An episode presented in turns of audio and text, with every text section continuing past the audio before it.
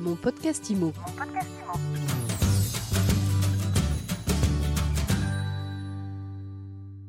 Bonjour à tous et bienvenue dans ce nouvel épisode de mon podcast IMO, le podcast qui vous fait du bien, qui décrypte tous les jours l'actualité de l'IMO. Alors vous vous demandez comment se porte le marché de l'immobilier en cette rentrée, comment évoluent les prix à Paris, en province, en zone rurale? Eh bien on en parle tout de suite avec Thomas Lefebvre. Bonjour. Bonjour Ariane.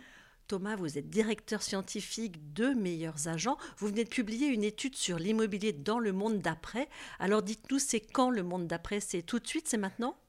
On est rentré dedans, effectivement, 18 mois après euh, le début de cette crise sanitaire. Euh, on observe quand même des, tendances qui sont assez marquées, des tendances qui changent en fait le, paysage immobilier qu'on avait l'habitude de voir, parce qu'on vient quand même d'un monde où les prix en France sont tirés vers le haut par les grandes villes qui sont économiquement dynamiques telles que Paris. Euh, et là, on a effectivement une dynamique qui est inversée puisque euh, Paris baisse sur les 12 derniers mois et on a une vraie fracture avec le reste du territoire qui est tiré par le prix des maisons en forte croissance et notamment les maisons dans les zones rurales. Vous parlez, vous, de nouvelle géographie immobilière. Alors ça passe d'abord, vous venez de le dire, par une baisse des prix à Paris sur un an. Cette baisse, elle s'élève à combien? C'est 1,5% euh, de recul par rapport à septembre 2020. Là, le plus haut du marché parisien, c'était vraiment euh, juste après le premier confinement. Euh, et depuis, les prix ont un petit peu baissé. C'est, n'est pas non plus une baisse extraordinaire, mais c'est tout de même significatif puisqu'on vient quand même d'un marché qui avait fortement augmenté ces dernières années. Cette baisse, Thomas, est-ce qu'elle est homogène sur l'ensemble de la capitale? Est-ce qu'elle touche plutôt certains arrondissements ou plutôt certains biens? Alors, c'est d'une manière générale homogène sur euh, l'ensemble de la capitale. On a quand même quelques arrondissements qui résistent un peu, qui sont historiquement les arrondissements les moins chers, en fait, où on a plus un effet un peu de rattrapage, de rééquilibrage, justement autour de ces fameux 10 000 euros du mètre carré, comme euh, le 20e, comme le 19e, comme le 18e. Et en concernant le type de bien, euh, c'est surtout les biens plus grands, familiaux, qui baissent un peu plus que les petites surfaces, car les petites surfaces restent plébiscitées par un large public à la fois de primo-accédants, euh, mais aussi d'investisseurs. Donc c'est bien plus grand, plus familiaux. Est-ce qu'ils baissent parce que leurs occupants euh, quittent Paris?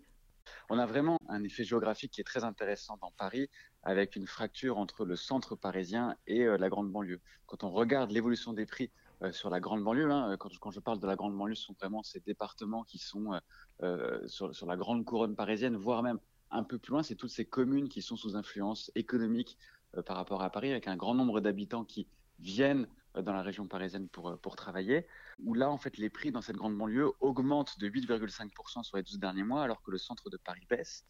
Et ça, c'est vraiment une fracture qui est inédite, puisque habituellement, Paris donne le là pour l'ensemble de la région. Quand Paris augmente, l'ensemble de la région augmente. Quand Paris baisse, l'ensemble de la région baisse.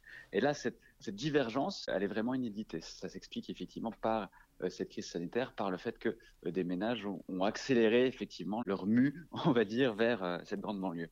On peut dire aussi que ce qui augmente le plus fortement, eh ben, ce sont les prix les plus bas. Et ce phénomène, on le retrouve pas uniquement en région parisienne, alors, ce phénomène d'attractivité des grandes banlieues va se retrouver dans les autres agglomérations françaises, des agglomérations comme Lyon, des agglomérations qui sont caractérisées quand même par un centre qui est très cher et où il commence à y avoir quelques problèmes de pouvoir d'achat et donc on a ce décalage vers la grande banlieue pour que les ménages y trouvent effectivement une meilleure qualité de vie, un pouvoir d'achat immobilier euh, plus important et donc décident de, de sauter le pas.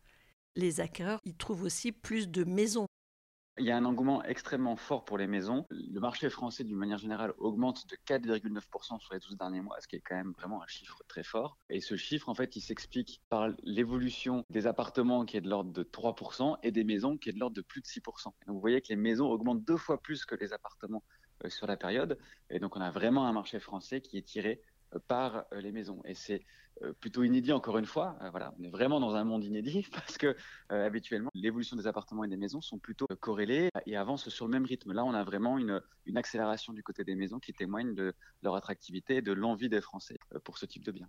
Et comment ça se passe dans les grandes métropoles qui ont attiré beaucoup de gens ces dernières années? Je pense à Nantes, je pense à Bordeaux ça, va vraiment dépendre de l'évolution des prix et surtout bah, du pouvoir d'achat. Sur des, villes comme Bordeaux, ça fait depuis quelques années maintenant qu'il y a un problème de pouvoir d'achat et que les prix n'évoluent plus très fortement. Euh, donc là, on reste sur cette dynamique-là avec des évolutions euh, qui vont être de l'ordre de 2-3% euh, sur les 12 derniers mois. Et des villes comme Nantes, où il y a encore un peu de place, en fait, hein, quand on fait la conjugaison, on va dire, des revenus des habitants avec les taux actuels parce qu'il faut le rappeler, hein, les taux sont quand même extrêmement bas. Et le prix de l'immobilier à Nantes, en fait, il y a encore de la place pour que les prix augmentent. Et donc, ils ont encore fortement augmenté sur ces 12 derniers mois. C'est une ville qui reste attractive aux yeux des Français, qui s'y installent, qui est économiquement dynamique. Et donc, bah, les prix de l'immobilier ont augmenté encore de 9% dans cette ville sur les 12 derniers mois. Mais dites-nous un petit peu, les villes où les prix ont le plus augmenté alors, on a euh, sur les dix plus grandes villes de France des villes comme Strasbourg qui ont presque augmenté de 10%, des villes comme euh, Nantes, on en a parlé, et une nouvelle dans ce classement qui est Marseille, euh, qui a augmenté d'un peu plus de 6% sur les 12 derniers mois.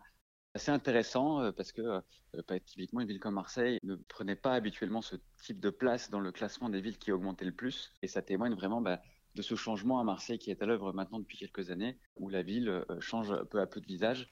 Euh, on en a, ça a fait couler pas mal d'encre ces derniers mois. Ces derniers jours même. Euh, ces, derniers jours même avec euh, des témoignages de personnes qui s'installaient à Marseille. ça se ressent sur les prix de l'immobilier qui restent mine de rien assez attractifs. Et puis ce qui séduit aussi beaucoup les acquéreurs en ce moment, ce sont les fameuses villes moyennes. Et les villes moyennes qui tirent aussi ce marché de l'immobilier. Ici, on regarde les, 50 plus grandes villes de France. On va avoir une évolution moyenne de 5% sur, sur les 12 derniers mois, ce qui est vraiment euh, intéressant. Et parmi ça, on a encore de, de l'hétérogénéité avec des villes comme Brest, des villes comme Angers, euh, qui euh, augmentent de 8% pour Brest, 7% pour Angers sur les 12 derniers mois. On peut citer aussi comme villes attractives dans, dans, ces villes moyennes, des villes comme Reims, des villes comme Quimper ou encore Orléans, qui augmentent de plus de 6% sur, sur les 12 derniers mois. Voilà, c'est des performances quand même qui sont intéressantes. C'est aussi intéressant quand on compare en fait ce qu'on observe sur ces 12 derniers mois versus le rythme annuel en termes de progression de prix avant la crise euh, sanitaire. Typiquement, les villes comme Reims augmentaient en moyenne par an de 2% entre 2017 et 2019. Là, on est à plus de 6%.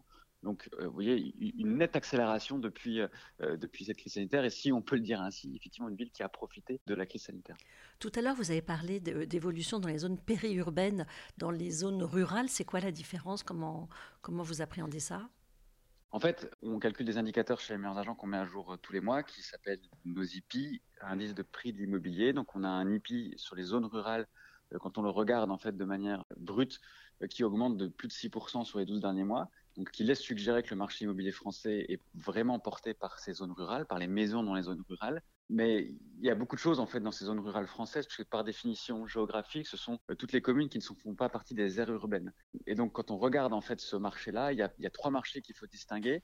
Euh, le marché des, communes considérées comme rurales mais périurbaines, ça veut dire qu'ils sont sous influence économique euh, des métropoles françaises. Il faut considérer les marchés des résidences secondaires et après, il y a effectivement la campagne plus profonde, ce qu'on va imaginer finalement comme ce qui est vraiment rural. Et quand on regarde ces trois segments et quand on regarde l'évolution des prix de ces trois segments, en fait, ce chiffre de 6% euh, sur notre indice euh, rural, il s'explique fortement par la montée des prix des zones périurbaines. Donc les gens ne s'installent pas dans la campagne profonde, mais ils préfèrent effectivement les communes qui sont périurbaines, à proximité des grandes métropoles. Ils font ce choix, notamment aidés par ce télétravail qui devient occasionnel, qui leur permettent effectivement d'aller un peu plus loin dans les métropoles.